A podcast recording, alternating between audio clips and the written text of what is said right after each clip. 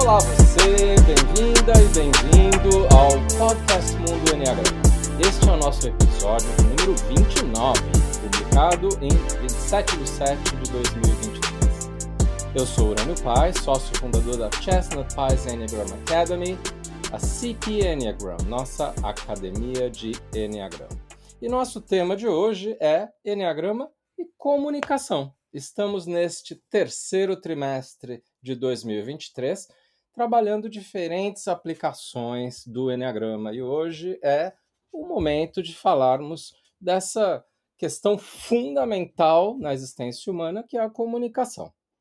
Primeira coisa a falar sobre isso é que nós temos a comunicação verbal e a não verbal. E o que nem todo mundo sabe é que a comunicação não verbal é responsável por 80% da comunicação total.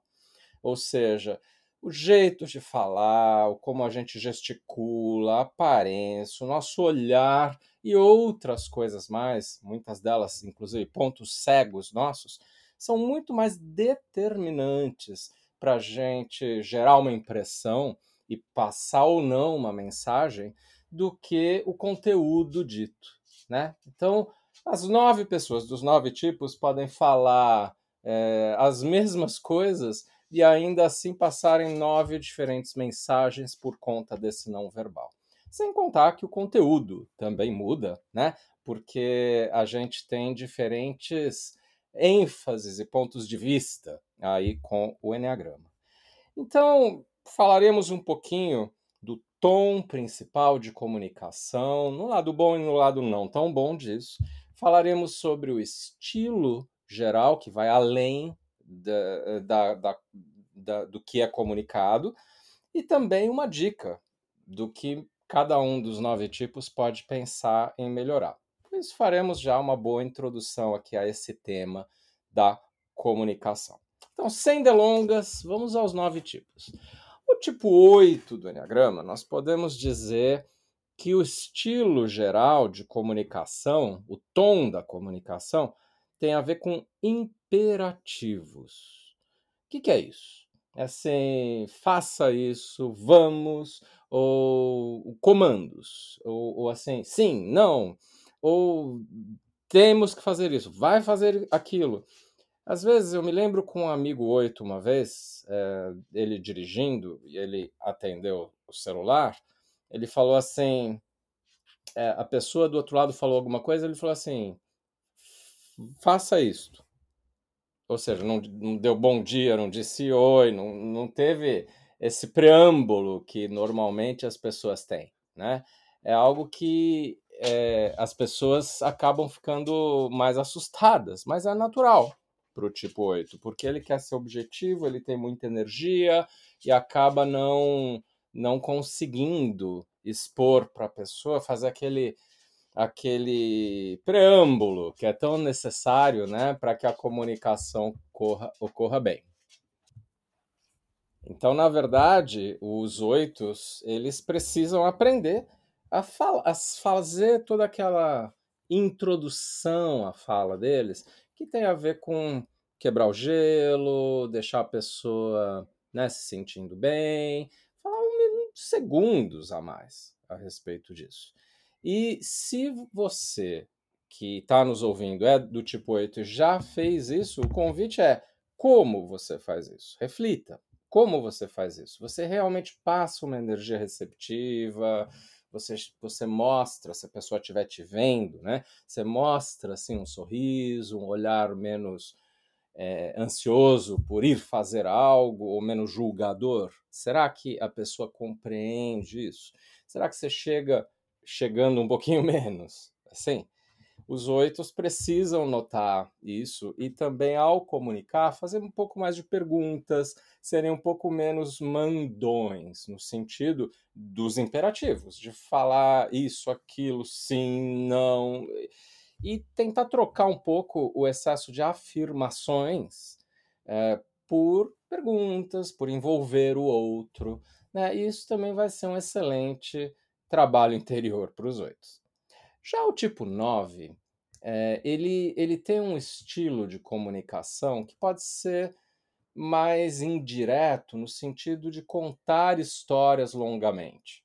Então, a gente chama esse estilo de saga, né? Ou seja, faz toda uma narrativa explicando as coisas. Embora seja paradoxal isso para os noves, porque enquanto um tipo instintivo, ele também quer ser prático, ele quer ser um pouco mais objetivo, e o 9 em geral consegue ser mais prático e objetivo do que muitos dos tipos. Só que ele também não é uma pessoa que necessariamente vai direto ao ponto. Ele tem uma explicação das coisas, e aqui tem um segredo, tanto para você que é 9, quanto se você se relaciona com 9. É algo a saber aqui. Se o outro mostra impaciência, tem uma boa chance de que o 9 vai começar a ir mais devagar ainda, por conta do que se chama agressão passiva e teimosia. Né? Então é bom não interromper é bom, inclusive, que o 9 reflita. Será que você está sendo um pouco teimoso quando está tentando ir mais devagar e, e, comunicar em mais detalhes? Será que você percebeu que a pessoa não gosta disso e você está sendo um pouco turrão ao fazer isso? Isso pode muito bem acontecer com 9. Na verdade, é bem frequente. E o importante aqui nisso da saga é o 9 aprender a ir direto ao ponto, falando os finalmente. E se for o caso, depois dar mais detalhes conforme a pessoa, se a pessoa quer ou se a pessoa não quer. E tem uma coisa dos noves que acontece realmente só de vez em quando. Isso não acontece com todos os noves, mas para vários noves acontece, que é uma fala um pouco mais devagar que nem eu fiz agora. E que para alguns outros tipos, por exemplo, um 3, pode ser meio desesperador. Então, o ritmo da fala é algo a observar. E também mudar o tom um pouco mais e voltar a falar assim para que seja um pouco mais envolvente para outra pessoa. Né? Não seja é, um único tom ao longo da fala. E também na fala, o 9 não enfatiza aquilo que ele fez, a importância dele, ele não vende o próprio peixe, não se divulga e precisa começar a fazer isso um pouco mais. Já o tipo 1, a gente diz que tem o estilo do sermão, que é começar a falar o que deveria ser feito, tanto para si mesmo quanto para os outros, falar das regras, falar da, das convenções, dos acordos, de algo que não aconteceu corretamente. Então, passa para os outros, e esse é o risco, é o viés, um tom, às vezes, de sermão, de que a pessoa está corrigindo algo em você mesmo, ou no geral, nas pessoas, nas situações, e muitas vezes um excesso de seriedade. Não são todas as pessoas do tipo 1, mas a maioria passa um jeito um pouco sisudo, às vezes um pouquinho sério demais. E certamente com uma irritabilidade quando tem algo que 1 não gostou. E essa irritabilidade pode sair, inclusive, com piadas mais sarcásticas. Não é que ele não vai ter humor, pode ter um humor mais sarcástico. O que 1 precisa desenvolver é um humor mais leve, descontraído, aprender a sorrir mais, inclusive porque ao sorrir a comunicação não vai permanecer sendo daquele jeito. Não pode, entretanto, ser um sorriso irônico e sarcástico. Né? E também a, a pessoa do tipo 1 deve aprender a dar elogios, falar o que já está bom, né? porque isso vira ponto cego acaba sendo um pouco mais assim, falar só quando há o problema, né? Está tudo certo, não fala nada. Isso é um problema. A pessoa do tipo 2 tem um estilo de comunicação que às vezes a gente pode dizer que é de aconselhamento, mesmo que o outro não tenha pedido. Conselhos. É algo assim que chega chegando e dá uma dica, e, e também é, acaba tentando buscar mais intimidade e informalidade do que a média das pessoas. Né? Então, no exagero, realmente não acontece isso com todos os dois, mas pode acontecer mais frequentemente com quem é dois, começar, por exemplo, começar já chamando a pessoa de querido, querida, né? Isso é uma coisa um pouco mais típica de quem é do tipo 2. Se tornar mais informal, mais caloroso, mais afetuoso e, em geral, muito positivo. Isso é o estilo de comunicação 2. E quando o 2 é, se transforma, cresce, essas coisas ficam um pouco menos assim, inclusive o lado excessivamente positivo. Se você pega um 2, um 7 ou mesmo um 3, às vezes é bom que a comunicação fique um pouquinho menos positiva, né? Para balancear aí um pouco a questão da personalidade e o excesso de um lado ou de outro na, na comunicação. É, ainda na questão do 2, existe uma tendência de, de ser muito proativo ir fazer pela outra pessoa, falar o que a outra pessoa, eu acho que o outro precisa, né? Então, ficar um pouco mais receptivo e no aguardo da pessoa pedir, da pessoa falar, da pessoa perguntar. Não necessariamente sair fazendo isso. Falemos agora das pessoas do tipo 3 do Enneagrama, um pouco do estilo de comunicação de quem é tipo 3, e isso, para tudo que a gente está falando aqui, muitas vezes é inconsciente. Para o tipo 3 pode ser um pouco um tom de propaganda, de autopromoção também. Como quem não quer nada, conta algo que fez, ou dá um exemplo, ou permite que algo seja visto, né? Então, é algo de, de se valorizar, de conseguir incluir dados que serão positivos na minha imagem. E muitas vezes preocupado mesmo com o que o outro vai achar. Agora, uma coisa mais importante ainda, porque isso da, da, da propaganda, por exemplo, não casa tanto para quem é o autopreservação, o 3 autopreservação, que tenta não fazer isso. É, mas mais importante ainda para quem é 3 é a coisa da adaptabilidade e acabar se comunicando um pouco do jeito da outra pessoa se comunicar.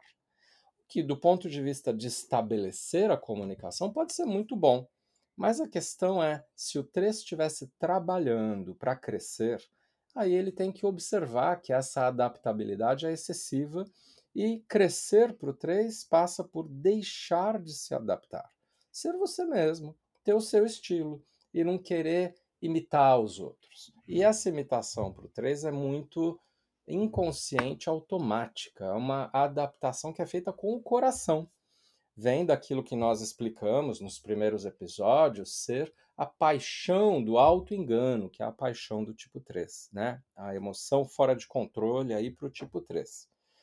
E, mas ainda nesse tom da, da propaganda, do falar de si, é bacana se o 3 tentar conter um pouco o falar sobre si, sobre as suas coisas e, e sobre o que é feito não, não falar apenas sobre isso e tomar cuidado também para que a conversa não vá para um lado um pouco mais utilitário.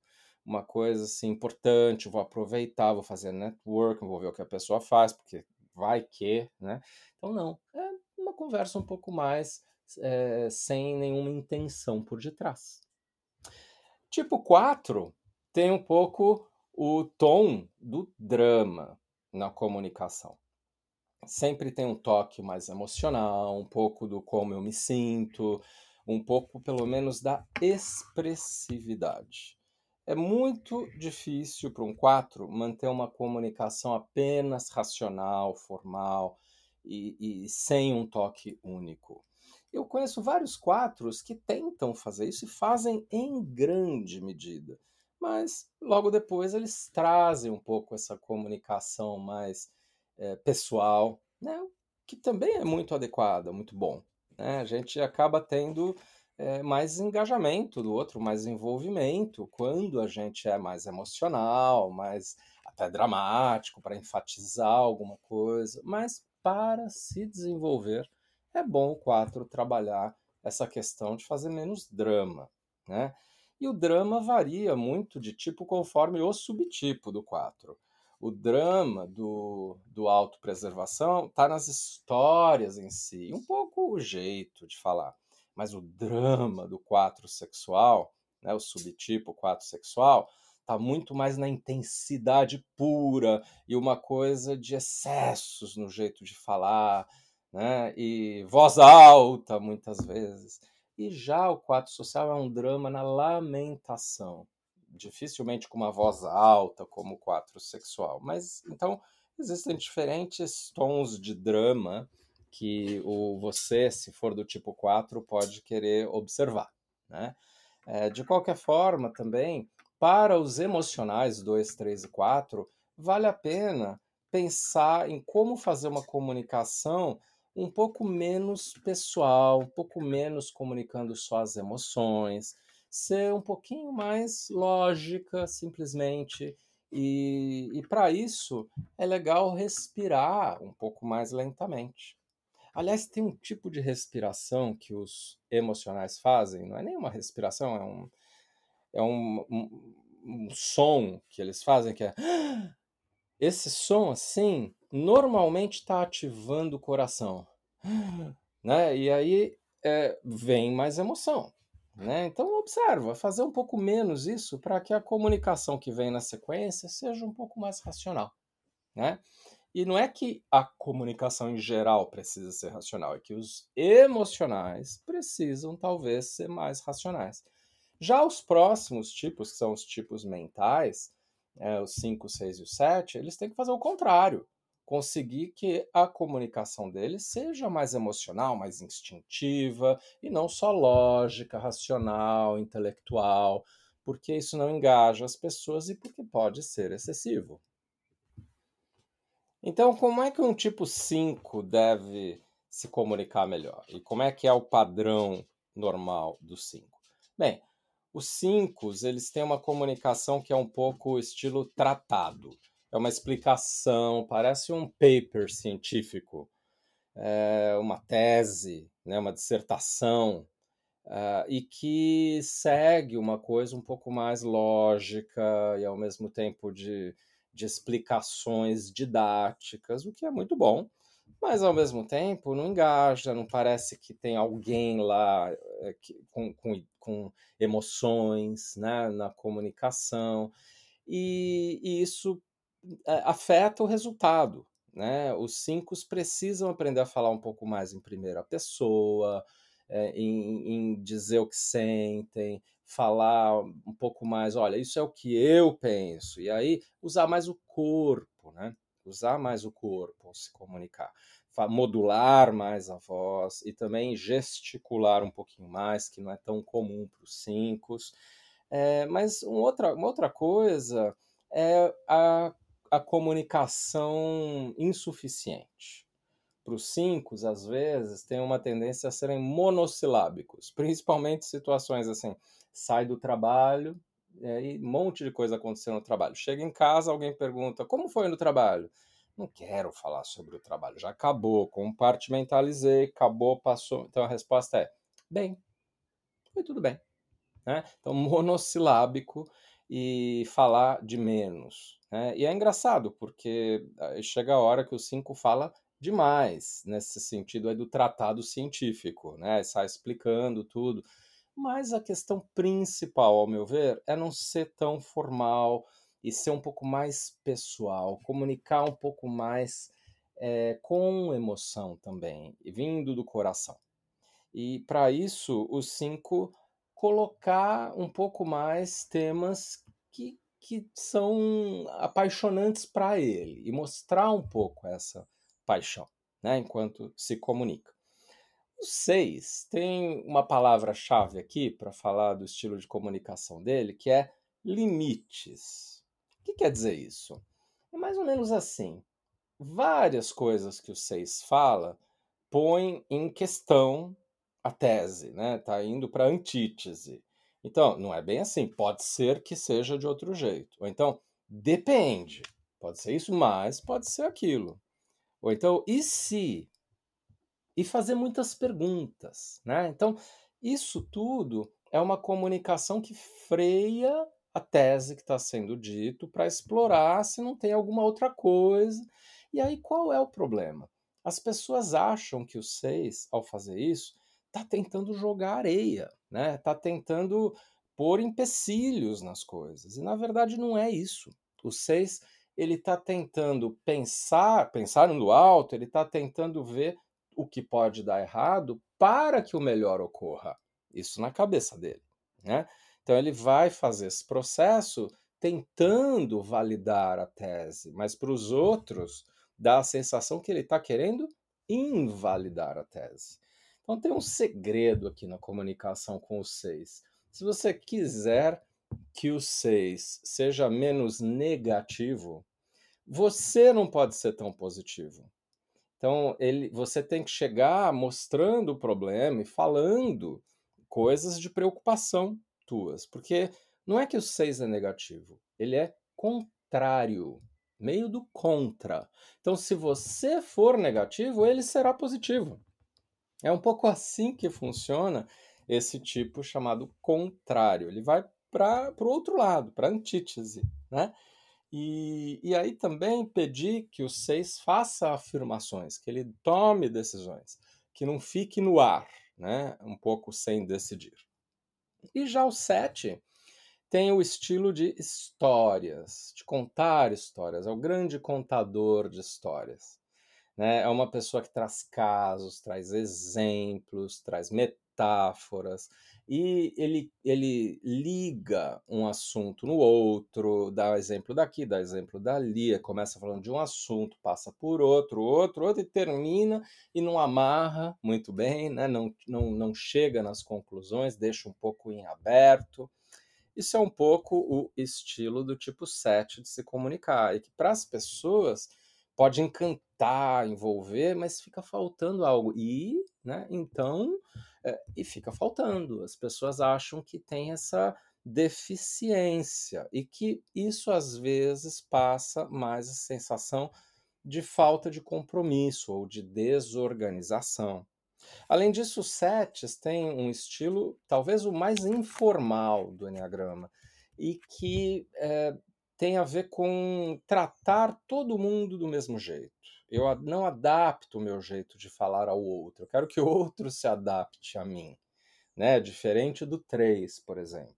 Então, eh, nesse sentido, o 7 ele, ele não faz diferença, isso é bom, porque ele é mais igualitário, mas também ele pode não passar tanto, é, tanta confiança né, da posição que ocupa. Então, por exemplo, um set que foi promovido é, na área e vai trabalhar com algumas pessoas novas e outras que antes eram pares dele. Em geral, o set tem dificuldade porque ele é muito igualitário, ele quer fazer tudo junto com as pessoas, assim, colegiados, né? E ele tem dificuldade de se impor, né, em relação a outra pessoa. Ele quer que não tenha ninguém abaixo, ninguém acima dele.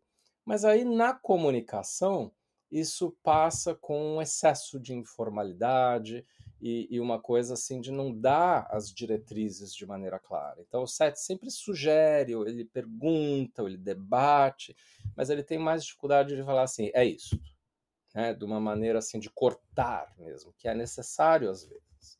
Então essa é a dica, que os SETs possam fazer isso dessa maneira. Então vejam aqui, vocês, que eh, trabalhando a comunicação, a gente estará fazendo um trabalho de autodesenvolvimento. Porque se eu mudar o meu estilo de me comunicar, eu vou quebrando a minha identidade frente às pessoas. Eu vou, inclusive, potencialmente trabalhar mais alguns centros de inteligência que não são os dominantes meus. Então, por exemplo, eu, como cinco, consegui expressar mais minhas opiniões e dar, dar mais energia na fala é, vai me fazer desenvolver mais o centro instintivo.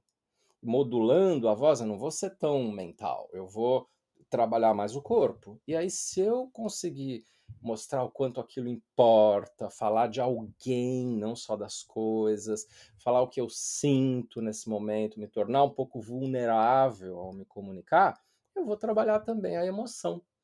Então a pergunta aqui para você responder é: você com o seu tipo tem lá uma inteligência dominante, né? Aquelas tríades. Então, o 8, o 9 e o 1 são instintivos dominantes. O 2, o 3 e o 4 são emocionais. E o 5, o 6 e o 7 são mentais. E aí, como é que você pode se comunicar de uma maneira um pouco diferente? Ou o que, que você pode falar a mais, né, no, nas coisas que você já fala, para te ajudar a usar também as outras duas inteligências que não são as suas dominantes? Porque talvez o maior segredo da comunicação eficaz para atingir todas as pessoas é a gente se comunicar um pouco com o mental, um pouco com o instintivo e um pouco com o emocional. Aí a gente vai se é, conectar mais com todas as pessoas.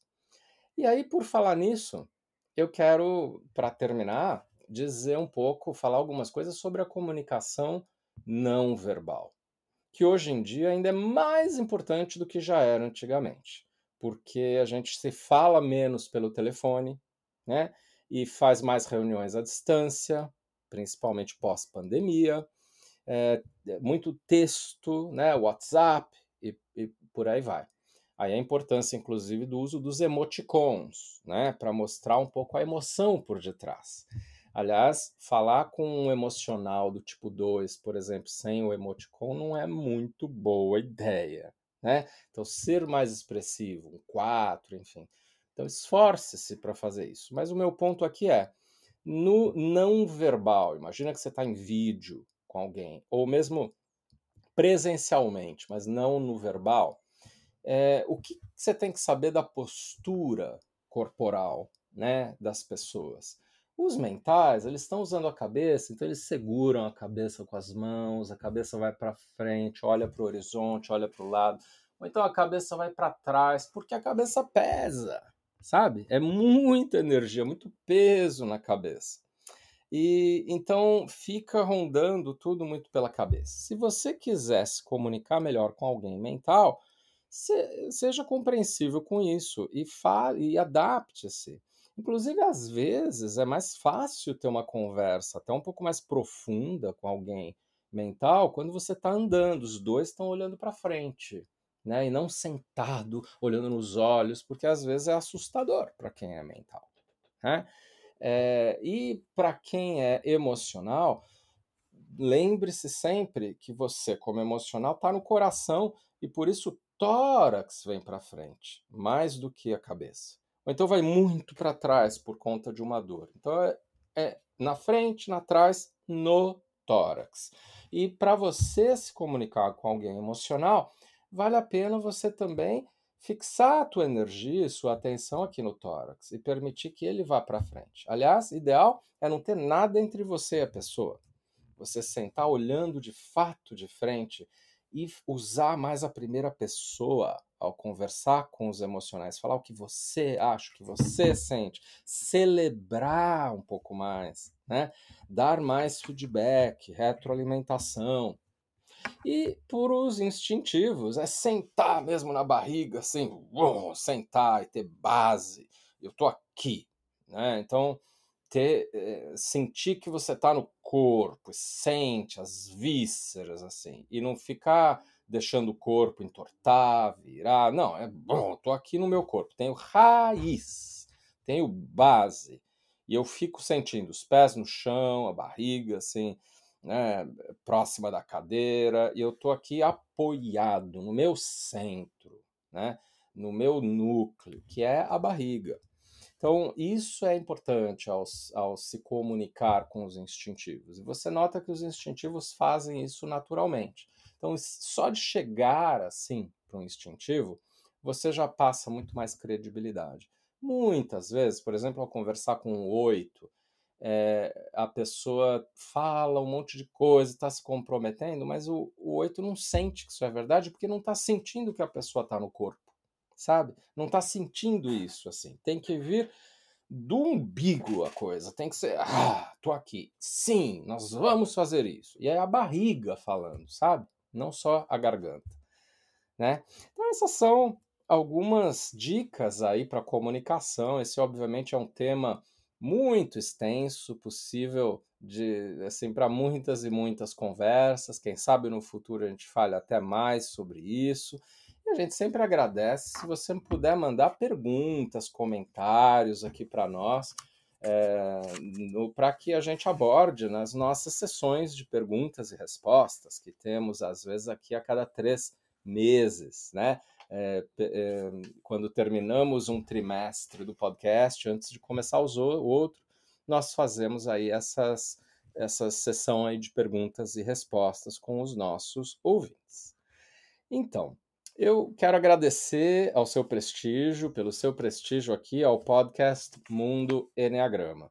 E um obrigado ainda mais especial aos nossos alunos nos cursos da CP, tanto presenciais quanto online, e também aos membros da CP Online, nossa plataforma com conteúdos, com muitas coisas além do que falamos aqui no podcast. No descritivo desse episódio, você vai encontrar é, várias outras dicas de produtos que nós temos ligados ao Enneagrama, o nosso website, como se cadastrar. E também eu quero dizer que você tem a oportunidade de se inscrever para um workshop online que vai acontecer em breve, que é um workshop profissional do Enneagrama, no qual a gente trabalha muito mais temas como esse de comunicação. Tanto você, como aquele tipo, quanto como se comunicar melhor com os outros oito tipos e também como ajudá-los a se desenvolver em comunicação. Mas todas essas informações você tem aí no descritivo do podcast. Mundo Enneagrama é um podcast semanal para quem quer se conhecer a sério e se desenvolver de verdade. Eu sou Urânio Paz e até a semana que vem no nosso Mundo Enneagrama.